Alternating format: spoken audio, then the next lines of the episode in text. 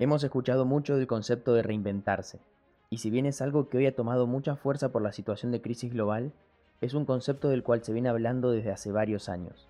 Para poder prosperar en el mercado laboral, tenemos que cuestionar las viejas creencias con las que fuimos condicionados, cambiando la mentalidad de empleado por la actitud de emprendedor. Ya nadie pone en duda que la sociedad está inmersa en un profundo cambio de paradigma. Somos una generación de transición entre dos eras, la era industrial y la era del conocimiento, también llamada era digital. El mundo y la economía se han reinventado, y las personas que no sigan este proceso de cambio pronto quedarán obsoletas y fuera del mercado laboral. La nueva era está redefiniendo por completo la noción que tenemos del trabajo. Tenemos que dejar de verlo como un simple medio para pagar las cuentas y sobrevivir y comenzar a concebirlo como una vocación. No en vano fuimos condicionados para orientar nuestra existencia al propio interés, pensando en primer lugar en nosotros mismos. De hecho, la principal razón por la que trabajamos es para ganar dinero. En muchos casos esa es la única motivación. Sin embargo, en la actualidad debemos cambiar el paradigma, orientando nuestra vida al bien común.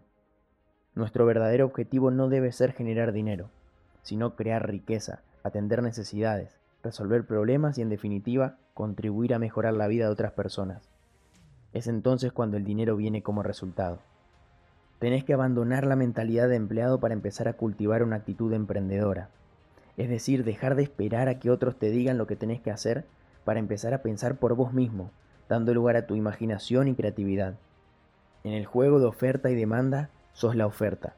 Es esencial saber qué tenés de valor para ofrecer y darte a conocer a través de tu marca personal a aquellas personas y empresas a las que puedas ayudar. Esto no quiere decir que no puedes seguir ejerciendo el rol de empleado o que tengas que convertirte sí o sí en un emprendedor. Lo que sí es fundamental es que cambies de actitud, que cambies de mentalidad, tomando conciencia de que sos 100% creador y responsable de tu realidad. Y lo más difícil consiste en vencer de una vez por todas el miedo al cambio.